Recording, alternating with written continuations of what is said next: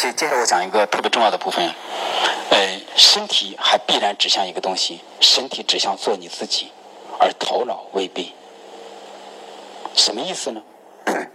我们老讲做自己，老讲成为你自己，而且成为你自己的时候，必然伴随这么一句话：尊重你自己的感觉，从来没有说尊重你的脑袋，然后你可以成为你自己，因为脑袋经常是就是骗人的，而且脑袋很容易顺从。这是我们讲一个特别的概念，这个概念叫躯体化，就什么意思呢？就是呃，躯体化是这样一个说法。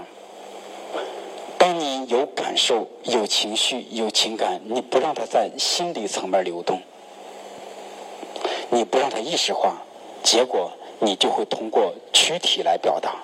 也就是说，相对来讲，在身心灵里头，你大致可以这么理解一点，它虽然并不一定很对，似乎心理比身体还这个功能稍微高一点。小孩子、小婴儿经常使用身体来表达，但是作为成年人。大的一点人，你可以用语言、用情来表达你的情绪、情感。但是在中国，经常是存在这样的部分，你没有一个足够的空间被允许做语言的和情绪的表达，特别是表达爱、表达恨。那么这会出现什么事情？你就得要用身体来表达，而且通常都是用伤害身体的方式来表达。所以这叫做躯体化，而且。用伤害自己身体的方式，其实就是为了自己给自己争取一点空间。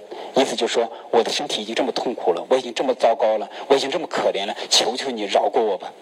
对方课间你们追着我要签名的时候，我忍不住还想说我很累，让我休息会儿。其实，更好的方法，更好的说法是，这是我的休息时间。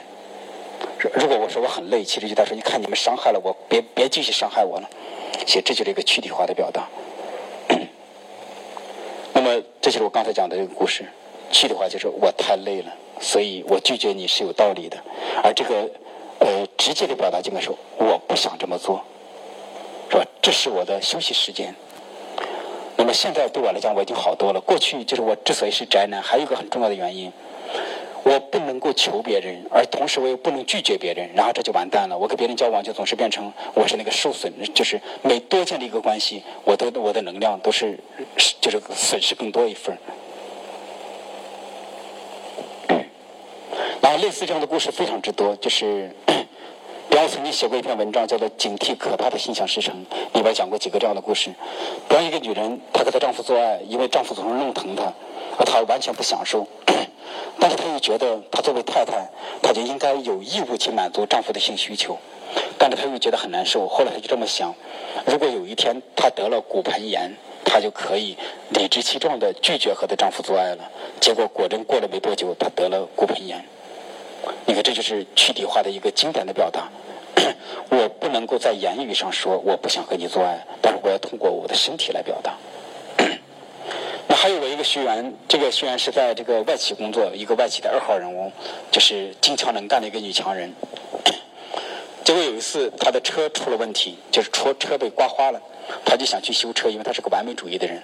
结果他的外国同事就对他说：“哎呀，你这车才刮花这么一点你可以等那个多出点事然后你再去修嘛。”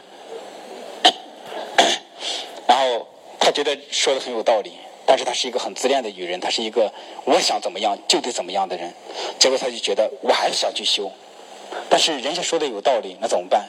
结果他就出了事儿，车狠狠地撞了别的车，人没伤着，但车被撞得烂乱七八糟的。然后这时候他终于有了一个理直气壮的理由去修车了，而且同时还不得罪他的外国同事。然后还有这样的一个故事，我广州的一个那个认识的朋友。父母都是高级知识分子，在大学工作。他们的孩子，呃，考大学的时候就说，对他妈妈说：“妈妈，我想留在广州。” 结果他妈妈这个时候脑子进水了，就是说，因为过去对孩子是溺爱、控制，后来听了一些心理学、心理医生的建议，说你的孩子需要独立。结果他就还也说：“不行，你不能在广州黏着我们，你要去外地，而且安排他的孩子去东北。”他的孩子说：“东北很冷，我不想去。”然后父母说：“不行，你就得要离我们远点 所以，心理医生本来建议是你的孩子要独立，结果他的说法是：“我我仍然是安排你独立，安排你远离我。”所以后来他的孩子就去了东北，去了东北大一的时候，觉得东北很冷，或者那个孩子因为他是被这种方式安排去了东北，他很不满，所以他对他父母说，东北很难受，他想回去。结果他的父母还是不答应，然后这个孩子就有一次踢球的时候就骨折了，骨折了，他的父母还是不答应他回去，然后他就重病，然后最后奄奄一息，然后把父母吓着了，终于把孩子从这个东北接回到广州。那这就是一个躯体化的经典的这种那种表达方式，我必须要成为一个最严重的病人，父母才听见我的意思。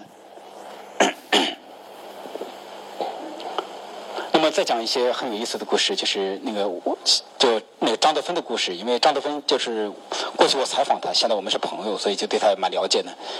他曾经去也去上内关，也是福建南山寺，就是跟我去的同一个地方。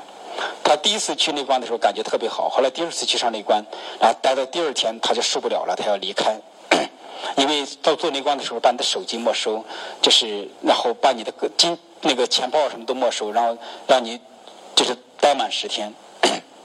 然后张德芬就说：“我必须要离开这个地方，不管付出什么样的代价。”结果他就来了个肠绞痛，就幸亏抢救及时，如果抢救不及时，他就那个肠胃就要穿孔了。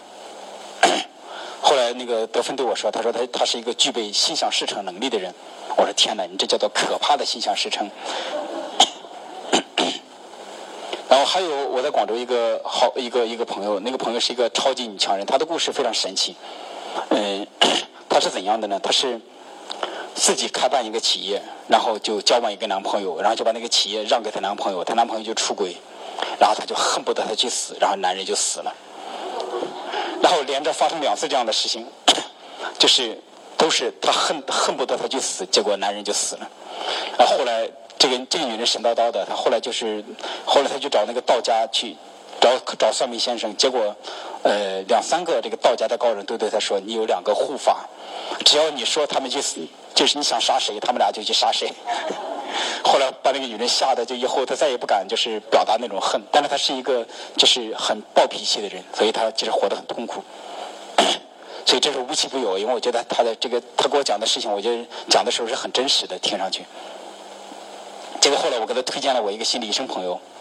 啊，要去做治疗，然后结果他怎么找都找不着，啊，就要快找着的时候，突然之间他被抢了，然后抢了，他一他一开车，他一出离开自己的车，然后就被抢了，他的那个很昂贵的包，然后手机啥的那都都被抢完了，抢的那一刹那，他完全没有意愿去追对方，他有一种如释重负的感觉，终于可以不用去看心理医生了。因为手机没有了，没法联系。后来他手机恢复了，他重新给我打电话，然后 那个钱也没有了，还要他要处理善后的事情，所以就他可以理直气壮的这样子。那么有一次我开课，我开课的时候就是呃，李雪就想让他一个亲戚过来上我的课，结果离上我的课还有一星期的时候，那个亲戚那个亲人发高烧，烧到三十八度。三十八度还可以，继续那没没关系来呗。结果在课程开的前一天烧到了三十九度几，快四十度了，终于可以理直气壮的不用来了。所以这是这是在中国常见的事情啊。我们经常通过伤害身体的方式，用身体在对对方说：“不是我脑袋上不想顺从你，不是我内心里头不想顺从你，没办法，我的身体不舒服，求求你饶了我吧。”所以中国人，你看，一旦出点事儿，如果关老爷一出现，那个一跪跪一片是吧？哭天抢地，其实都在说：“你看我多痛苦啊！求求关老爷主持公道。”呃，中国都是这么一种方式。这这个是孝顺和听话哲学的产物，就是在关系中，我们经常被教育顺从别人，特别顺从权威，也就是说做自己是错的。你至少在意识上要，你不能做你自己，那你怎么办？你只好通过。伤害自己身体的方式来做你自己，所以呢，我就很想对大家说：如果你们想爱自己，就是真的需要试着在关系里头理直气壮的去做你自己，而不要用这种躯体化的方式来，就是用伤害的方式，用自我伤害的方式来做你自己。但是同时，我也想说，这事并不容易。为什么呢？因为呃，哲学上是这样讲，就是说你存在，所以我存在。你的活力需我的活力需要你证明。用我的法说法来讲，你作为一个能量体，你需要证明你的能量体是好的，而且你必须在关系中去获得这个证明。你不能够独自完成。所以我们说，我就是做自己，你爱怎么着怎么着，无论如何都怎么样。其实这个事儿只能说着，我们做不到。我们需要在关系里头去观察那个复杂的关系的动力，慢慢的学习，这样去做你自己。但你至少知道这是一个方向。